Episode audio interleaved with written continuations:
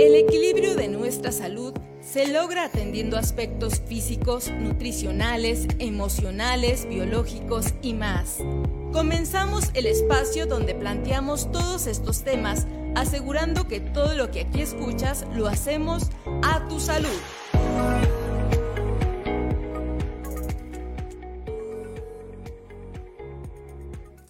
Amigos, bienvenidos. Gracias por acompañarnos una vez más a este espacio de comunicación universitaria a través de UACJ Radio. Mi nombre es Dafne Contreras y estaré con ustedes los próximos minutos. Pero antes, demos inicio con la siguiente cápsula informativa. No perdamos tiempo. Es momento de la radiografía. El tema de hoy en A tu salud. Son muy comunes y en ellas desempeñan un papel tanto los genes como el medio ambiente. El sistema inmunitario normalmente protege al cuerpo de sustancias nocivas como las bacterias y los virus. Este sistema también reacciona ante sustancias extrañas, llamadas alergenos, y en la mayoría de las personas no causan problemas. El tema del día de hoy, alergias. ¿Qué son y cómo tratarlas? En A tu salud. Amigos, y para continuar con la importancia de este tema, hoy nuestro invitado especial es el doctor Rubén Garrido, neumólogo, además docente de aquí de nuestra querida universidad. Bienvenidos, gracias por estar con nosotros. Muchas gracias por la invitación y es un gusto estar con ustedes. Doctor, usted como neumólogo, perdón, ha tenido eh, increíbles pacientes, pero entiendo yo que en este tema de las alergias nos van a sacar muchísimos tópicos. Pero vamos a iniciar primero por la primera pregunta porque eh, luego nos desviamos un poco del tema. Nada más díganos en especial, ¿qué son las alergias? Sí, es una pregunta interesante y muy compleja. ¿eh? Es, eh, no es tan sencilla la respuesta. Trataré de ser lo más utilizar las palabras más, más comunes, más aceptables, pero básicamente es una respuesta exagerada al estímulo de un antígeno que es una sustancia que está en el ambiente que, es inocua, no debería causar esta reacción, pero específicamente en el que es alérgico, tiene una información genética y una predisposición inmunológica a reaccionar exageradamente a este estímulo. Claro, ahorita que usted menciona que eh, es un estímulo, ¿Por qué hay ciertas personas que padecen alergias y ciertas personas que no las padecen o que ni siquiera les pasan por encima, ni idea tienen de que es una alergia? Creo que hay más alérgicos de lo que creemos, ¿no? Eh, más o menos se estima, por ejemplo, en la rinitis alérgica, se estima que hay 600 millones de personas con rinitis alérgica, que generalmente lo confunden con un catarro, con un proceso infeccioso viral y al revés, alergias que, eh, atribuyen alergia problemas infecciosos y que atribuyen a infecciones problemas alérgicos. Entonces no es tan sencillo porque la respuesta es similar. Es un, en este caso eh, hay picazón o prurito, comezón, decimos en términos coloquiales, eh, en los ojos, en las conjuntivas, en la nariz. Hay rinorrea, que es eh, secreción eh, hialina, que es transparente, moco hialino que sale por la nariz, abundante. Y entonces no es tan fácil de diferenciar una infección viral, por ejemplo, de una alergia, no es tan fácil. se parece muchísimo, las alergias severas pueden llegar a dar hasta fiebre, eh, malestar general, dolor corporal, muy parecido a un cuadro catarral. Entonces, eh, es necesario acudir a un médico para que pueda hacer esa diferenciación. Y quiero decir con mucho respeto que creo que a nivel de la atención médica a veces se ignora esto. ¿eh? Los alergólogos, yo no soy alergólogo, el alergólogo es un especialista en este tipo de, de padecimientos, pero creo que sí se suele ignorar eh, y, no se suelen hacer los diagnósticos apropiados en ocasiones por dar consultas muy rápidas, pero lo ideal es acudir con un médico para que le diga si esto es alergia o es un cuadro infeccioso viral. ¿no? Claro, ahorita mencionaba usted algunos tipos eh, de sintomatología, pero ¿cuántos tipos existen? Nos decía que hay 600 ¿Habrá más? 600 millones de personas con, con rinitis alérgica. Estoy hablando de rinitis alérgica. Eh, sin embargo, el cuadro es así. El cuadro básicamente es, hay, decimos hiperemia conjuntival, que quiere decir que se ponen rojos las conjuntivas de los ojos, se ponen llorosos, hay escurrimiento nasal abundante, sensación de obstrucción al respirar por la nariz. Y, esto trae muchas consecuencias porque el órgano de la respiración es la nariz y no la boca. En cuanto, perdón, en cuanto a los síntomas, ahorita que lo está haciendo mención, no solamente el respirar, también podría ser, eh, pues, pues, por la faringe, en este caso sentir algún tipo de irritación en la garganta, también pudiera considerarse como un síntoma en cuanto al tema de alergia. Sí, cómo no, este, es diferente el punto. Se puede llegar en todo el tracto respiratorio, incluso eh, pues el asma bronquial es una, hay asma este, no alérgico, ¿verdad? Pero en la gran mayoría de los casos de los asmáticos es por alergia y yo creo que cerca del 90 o más por ciento. Y esto es hasta bronquios muy pequeños, terciarios, cuaternarios, o sea, los bronquios más chiquitos, hasta bronquiolos se pueden inflamar. Entonces sí afecta a todo el tracto respiratorio, incluyendo faringe, laringe, tráquea, bronquios. ¿no? Claro. En cuanto al diagnóstico, ¿cuál es el proceso? además de consultar a un especialista, como bien lo menciona en este caso los alergólogos, o asistir con usted, con un neumólogo especialista en este tema, ¿qué diagnóstico sería primordialmente? Una vez que tenemos eh, estas características y esta sintomatología, ¿cuál sería el diagnóstico para decir, tienes este tipo de alergia o este padecimiento es continuo y no te habías dado cuenta o claramente te has dado cuenta y no te has medicado de la manera correcta? Sí, eh, generalmente las, las rinitis alérgicas eh, los cuadros asmáticos generalmente son estacionales. Entonces, cuando yo me enfermo cada primavera, siempre digo, ay, me dio un catarro, ¿no? Pero probablemente es una alergia. Si me, si me enfermo cada otoño, cada mes de septiembre, octubre, pues muy probablemente sea alergia.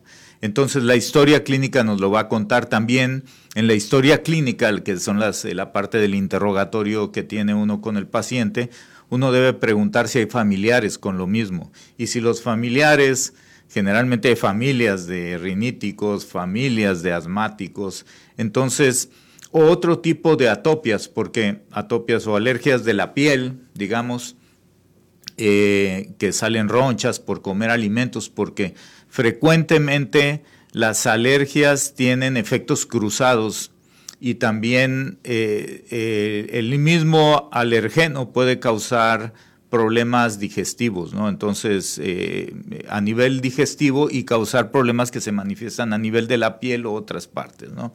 Entonces, sí es importante hacer un diagnóstico, por eso yo comentaba que no es una respuesta tan sencilla, ¿no? Básicamente lo que tenemos que hacer en la exploración del paciente es asegurarnos de que no hay otro factor como puede ser una infección, descartar que sea un proceso infeccioso. Y eso lo vamos a ver pues en la clínica por varios datos como la coloración del moco, si ya se vuelve amarillo, verde, purulento, pues eso ya es infeccioso. Y también por la presencia de ganglios en el cuello, adenopatías cervicales, le llamamos, pues eso nos habla de una respuesta celular. Y las alergias nos dan una respuesta humoral, decimos, eh, sí mediada por células, pero no, no por macrófagos, ¿no? Y entonces lo que ocurre es que hay una respuesta por otro lado, no, no se hinchan los ganglios, cosas así, ¿no? Entonces, son muchos datos que hay que ver en el paciente.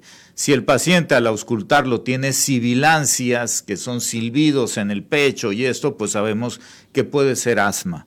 Y entonces es importante hacer un diagnóstico, no confundirlo con una bronquitis aguda, que es un proceso infeccioso que también da sibilancias, sino eh, hacer un diagnóstico apropiado y decir, ¿es infeccioso o no es infeccioso? Y eso depende, es muy difícil que uno eh, como paciente lo pueda discernir. Es necesario que sea un médico el que haga el diagnóstico y que haga un diagnóstico fino, porque no es tan sencillo. ¿eh? Claro, dentro del diagnóstico asumo yo que también ciertos alimentos, como lo mencionaba usted, pueden ser causantes de estos padecimientos, no necesariamente que tu em, cuestión genética te dé una prominencia a tener alergias. ¿Esto es correcto? Em, generalmente hay, hay reacciones cruzadas que, que, son, que nos dan efectos a diferentes niveles y se asocia también a algunos alimentos. Eso es, es algo complejo, e, es, es, complicado, pero por ejemplo, eh, se ha visto que hay un mayor número de pacientes con asma, por ejemplo, pensando en lo mío, que es eh, la neumología. Eh, asma es más frecuente en, en países desarrollados que en países no desarrollados. Hay quienes dicen que es porque se diagnostican más allá que acá, etcétera. Pero la verdad es que hay una relación estrecha entre el tipo de alimentación, eh, el no darle seno materno a los, a los niños eh, afecta la microbiota y, bueno, etcétera. Hace algo, unos efectos a nivel de nuestra respuesta inmunológica, ¿no? Muy bien. Ha sido muy interesante nuestras primeras preguntas. Gracias por habernos acompañado en esta primera etapa. Ahorita vamos a nuestra primera pausa. Escuchemos diagnóstico. Quédese con nosotros aquí en UACJ Radio. Diagnóstico. Evaluando la situación. Según la Organización Mundial de la Salud, se estima que casi 400 millones de personas padecen rinitis alérgica las enfermedades alérgicas afectan a un 33% de la población, siendo la rinitis alérgica la más común y se estima que en 2050 aproximadamente la mitad de la población mundial padecerá por lo menos algún trastorno alérgico. En ocasiones se suelen confundir los síntomas de una alergia con un resfrío común. Siempre que haya fiebre se sospecha de un cuadro viral. Los síntomas típicos de alergia son comezón nasal, ocular y los estornudos, y en resfrío común, la intensa congestión nasal y mucosidad espesa. Recuerda, todo lo que aquí escuches lo hacemos a tu salud. Regresamos en un momento.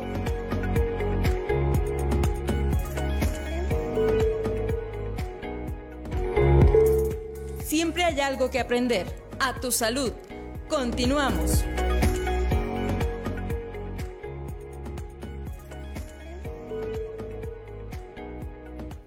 Amigos, estamos de regreso hoy en A Tu Salud. Me acompaña nuestro invitado, el doctor Rubén Garrido, neumólogo y además docente de aquí de la Universidad Autónoma de Ciudad Juárez. Y estamos hablando sobre un tema muy interesante y bastante amplio, que serían las alergias, qué son y cómo se tratan.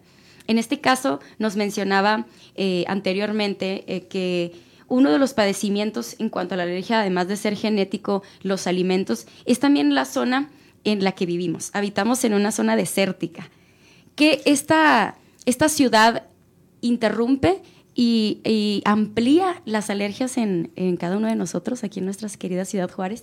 Fíjese que no, no, no tengo el dato de si se ha hecho realmente un estudio serio sobre la incidencia de alergias en Ciudad Juárez, pero estoy seguro de que es más alto que, que en muchos lugares.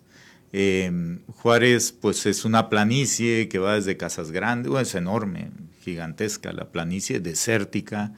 Y yo le comento a mis, a mis alumnos en la universidad que en cualquier lugar normal del mundo, cuando llueve, los coches se limpian. Pero aquí en Juárez, cuando llueve, se quedan batidos de tierra, se llenan de lodo, ¿no?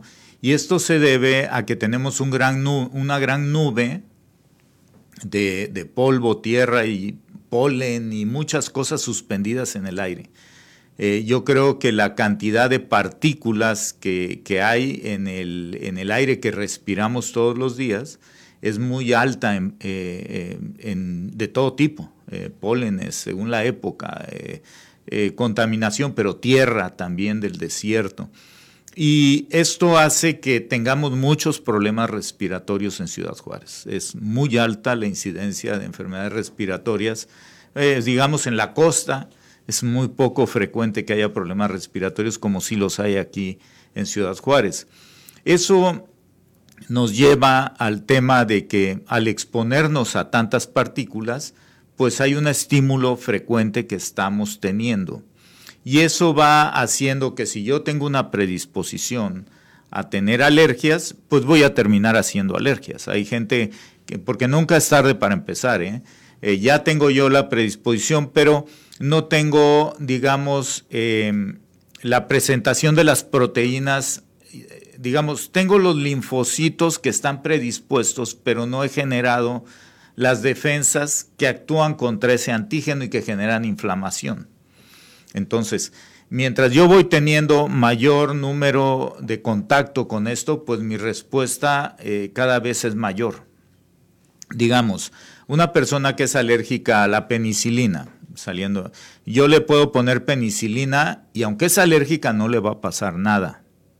Tienen que pasar varias dosis para que la persona de repente tenga un rash y a las tantas pueda tener hasta una reacción anafiláctica y morirse, porque ya la respuesta es tan fuerte que, causa daño a nuestro organismo. Entonces debemos entender que la reacción alérgica no es inocua, no, sí va generando daño a nuestro cuerpo. Ahorita decía eh, mencionaba usted que acerca de las infecciones. Así es. Eh, se asocia mucho la rinitis alérgica a la rinosinusitis, ¿no? Porque eh, mientras yo voy teniendo mayor respuesta inflamatoria, va habiendo una remodelación de toda la mucosa respiratoria, incluso hasta a nivel bronquial. Y, esto va ocasionando a que vaya cambiando la anatomía cada vez que me da una crisis, pues, ah, me dio el catarro de siempre y no le hago caso, ¿no? Y la idea es evitar que ocurra esto para que esto no vaya evolucionando, porque al deformarse esto se tapan los conductos de, drenaje, perdón, de los senos paranasales y esto ocasiona que se predisponga a que se acumule secreción, que sobre, se sobreinfecte y entonces se generan otros problemas, pero lo que lo dispara es la alergia. Claro, y es bien interesante lo que menciona, porque de ahí podemos votar a asistir al médico recurrentemente, muy frecuente, o automedicarnos eh, por tener cuestiones que nosotros asumimos como una gripe de dos días. Y, ocupamos medicamentos sencillos, que en las farmacéuticas los podemos conseguir. Y bueno, esto deviene a la siguiente pregunta. ¿Qué hacemos con estas automedicaciones o asistir tan recurrentemente al médico y por un maltrato eh, en cuanto a la gripe o al tratamiento o a un interrumpido mm, tratamiento de alergias, entonces se vuelve infección. ¿O qué, es este mal hábito al que estamos acostumbrados? Sí, eh, eh, esto, cada, mencionaba yo que cada crisis va generando una remodelación que cuando se suman todas, puede generar un trastorno importante como la sinusitis crónica y otros problemas. Em, lo mejor que podemos hacer es efectivamente acudir con el alergólogo que nos haga unos estudios alergológicos y que nos diga a qué somos alérgicos. El mejor tratamiento de las alergias es no exponernos al alergeno. O sea, si yo soy digamos, me salen ronchas por comer camarones, pues yo no le puedo dar medicinas y decirle cuando si va ahí a, los arcos, perdón, a un restaurante de mariscos, eh, si, si, va y le salen ronchas, pues viene conmigo y le doy medicinas para que se le quiten las ronchas, sino que el mejor tratamiento es que no coma camarones. Claro. ¿Sí me explico? Entonces, por eso es muy importante acudir con el alergólogo para que haga un estudio alergológico y me diga qué es lo que me lo produce. ¿Y en qué niveles? ¿Y en qué niveles? Porque yo puedo ser alérgico a Juárez. Y ni ahí o me meten en una burbuja o, tengo que irme a vivir a otro lugar. Claro, sí. me explico? En cuanto al tratamiento, como usted dice, eh, el examen sería un examen que se deriva de ciertas... ¿Cómo es el examen? Más bien, platíquenos, son pinchazones, eh, te dan probadas de alimentos, ¿Cuál es eh, el, examen primero para diagnosticarlo? Y en cuanto al tratamiento, ahora sí por los medicamentos y evitar los alimentos en el caso si es que eres alérgico a los alimentos, porque puede ser alérgico también a algún tipo de material, textil como tal, o sin duda, bueno, muchísimas partículas que están en nuestra ciudad. Sí, eh, bueno, el estudio tradicional y que ha mostrado ser más efectivo es el que se hace a nivel dermatológico, donde se hace un, se raspa un poquito la piel y se pone ahí un alergeno específico. Y entonces están numerados y de esa manera saben qué es lo que produce la alergia, ¿no? Y entonces de esta manera yo ya sé lo que me produce la alergia. Eh, eh, pasa mucho que eh, la persona es alérgica, tiene asma bronquial de origen alérgico y lo primero que hacen es que le regalan un perro chihuahua y el, y el niño es alérgico al pelo de perro, ¿no? Entonces, el, con el perro chihuahua se va a poner peor, ¿sí me explico? Entonces, es muy importante saber o, decir, no, pues que tenemos un árbol y le echamos la culpa al árbol y cortamos el árbol y el árbol no tiene nada que ver, ¿no? Es importante hacer un diagnóstico y decir, esto sí, esto no, ¿verdad? Y entonces a partir de ahí generar hábitos, ¿no? Eh, si es ácaros del polvo, pues eh, las recomendaciones es no tener alfombras, no tener cortinas que retengan polvo, peluches, prohibitivos los peluches en pacientes alérgicos a ácaros del polvo, ¿no? Entonces, es importante que, es el polvo casero, ¿no? y esto es muy importante que lo entendamos porque de esa manera prevenimos los cuadros. Hay que poner en el aire acondicionado, poner este, filtros, ¿verdad? Hay filtros también que tienen este sistema EPA, HEPA, que, que ayudan mucho en pacientes ahí en el cuarto del niño, que es o del adulto, que le pongan eso para que esté filtrando. Eso es, eh, digamos, eh, adaptarnos, adaptar el entorno para que yo me exponga lo menos posible a ese alergeno, en primer lugar. En segundo lugar, si en algunos casos, no todos, eso lo decide el alergólogo, le pone unos, unas vacunitas que llamamos, que son básicamente, contienen eh, esas sustancias que producen alergenos y es una forma de desensibilización. Entonces las vacunas desensibilizan y hacen que yo no, no reaccione al estímulo.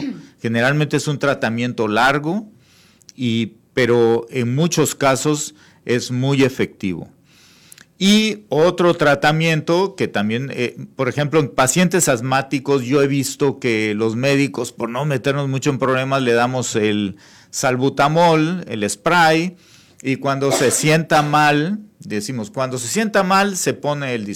Es un pésimo tratamiento porque no estoy evitando la crisis, sino estoy tratando después de que le da la crisis. Y eso no evita que haya esa progresión de la enfermedad.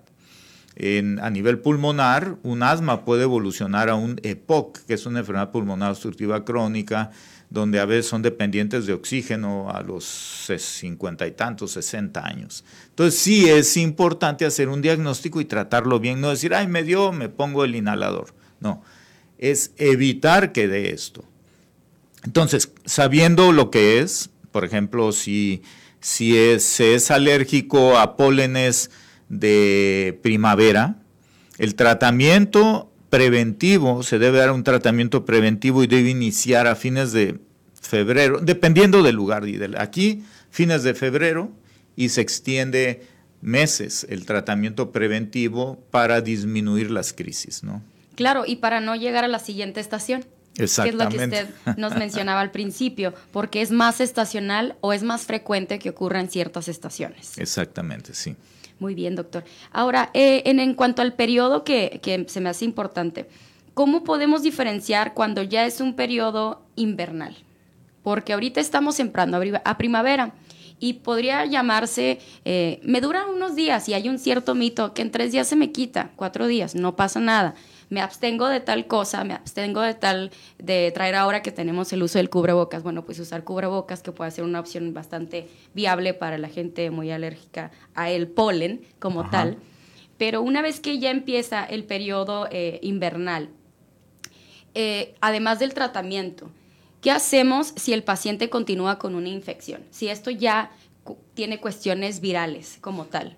Yo creo que ahí hablamos de, no, obviamente puede haber pacientes eh, alérgicos a algo que hay en el invierno, como el, de, es de ácaros del polvo. El que es alérgico a ácaros del polvo, pues va a tener problema todo el año, cada vez que se exponga a esto, ¿no? No, no va a ser estacional. Si es estacional, estamos hablando de pólenes de generalmente eh, flores, eh, arbustos, y generalmente en otoño es más eh, para polinización de árboles, aunque también hay árboles de primavera, pero bueno, por, generalizar.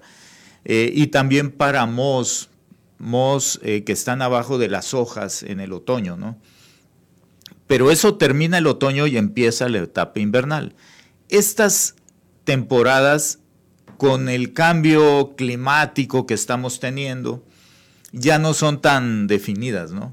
Ya no es, ah, va llueve en tal época y tal. Hoy en día nos caen nevadas cuando no esperábamos y cosas, ¿no? porque eh, ah, está habiendo un cambio climático, evidentemente. Entonces, a veces no es tan ya tan sencillo precisar cuándo empieza, cuándo termina el otoño y cuándo empieza el invierno, ¿no? A veces ya estamos en invierno y las, los árboles están llenos de hojas, ¿no? No las han tirado y, y ya estamos en los meses de invierno.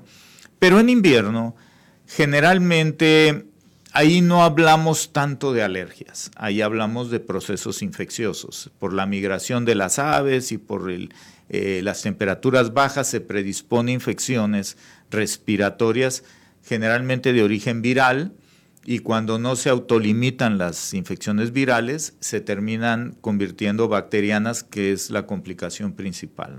Claro, y, y, también por la cuestión climática, como bien sabemos, el, Ecuador, ¿no? Todas, cómo migran eh, desde Sudamérica al norte, pues por la etapa en la que estamos, ¿no? Cuando ellos viven en invierno, estamos en verano y así cíclicamente o cepas de todos los tipos. Pero vamos a continuar con una pregunta muy interesante que además de ser infeccioso eh, y enfermedad, ¿cómo contraponemos el COVID a raíz de que llega COVID a nuestra eh, vida y versus la alergia?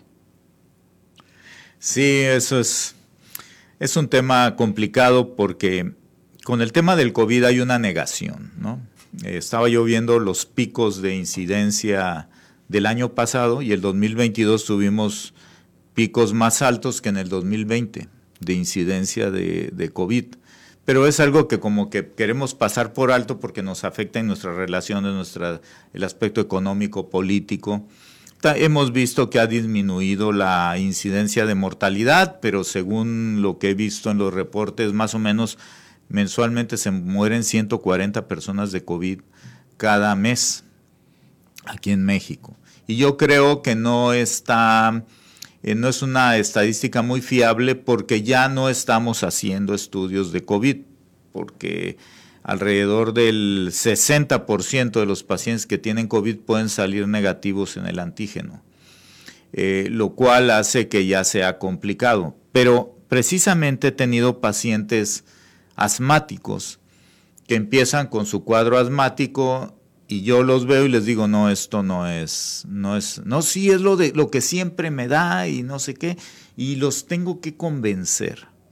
Y les hago el estudio no porque no sepa que es COVID, yo ya sé que es COVID, pero, pero tengo que hacerles los estudios para convencer al paciente porque hay una negación, como que la gente dice, no, no, en serio, lo mío no es, eh, no sé si genera una especie de estigma, ¿no?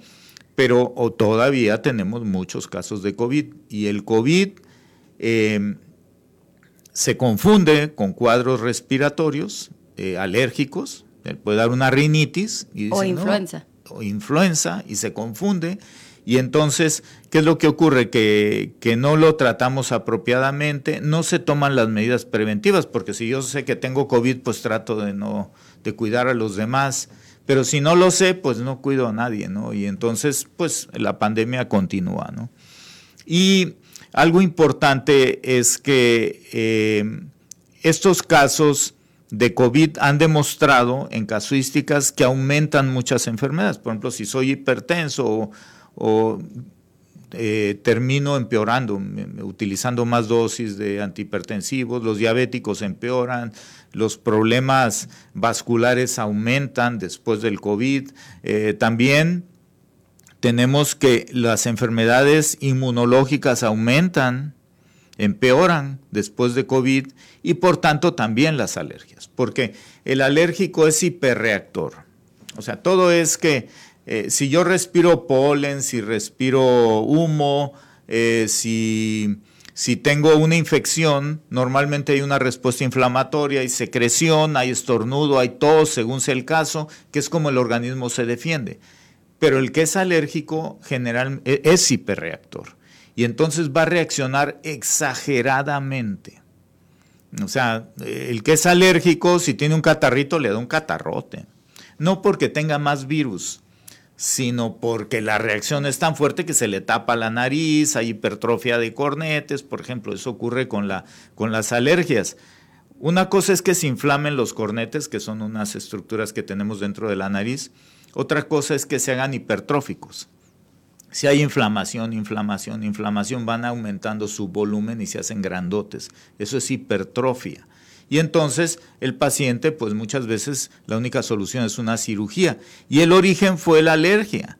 Entonces, si tratamos bien la alergia, nos podemos ahorrar cirugías. ¿Sí me explico? Y tratamientos y un gasto en medicina eh, increíble, ¿no? Porque hay un sinfín de, de, tratamientos y más que nada, pues evitar la automedicación.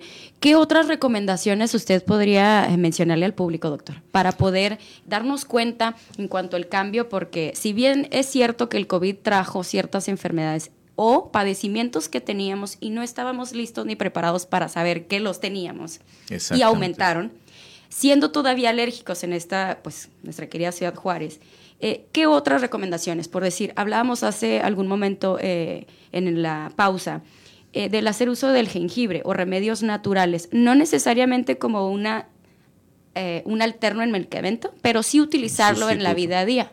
Exacto. Sí, no, no, sin duda. El, se ha visto que las alergias aumentan con las dietas altas en proinflamatorios como son las harinas, ¿no? Como es mucho azúcar, como es todo esto, aumentan eh, las alergias, la incidencia de alergias aumenta cuando tenemos dietas altas en, alimentos que generan inflamación. nuestra epigenética nos dice que nosotros somos más de maíz, no tanto de trigo. Y aquí en la frontera nosotros comemos mucho trigo. Entonces siempre tenemos inflamación, colitis. La colitis mucho la produce el trigo. El anglosajón está hecho para el trigo y le afecta un poco el maíz, pero a nosotros nos afecta el trigo y, y el maíz es nuestro alimento prácticamente natural. Entonces podemos modificar nuestros alimentos, comer menos harinas, comer menos proinflamatorios, estas chucherías que comemos. Eh, de, harina inflada. Exacto, eso es muy inflamatorio, eso podemos solucionarlo. Pero algo que sí quería mencionar es que eh, en estadística se ha visto que alrededor del 50% de los riníticos alérgicos, cuando no son tratados apropiadamente, evolucionan a asma después de la tercera o cuarta década de la vida.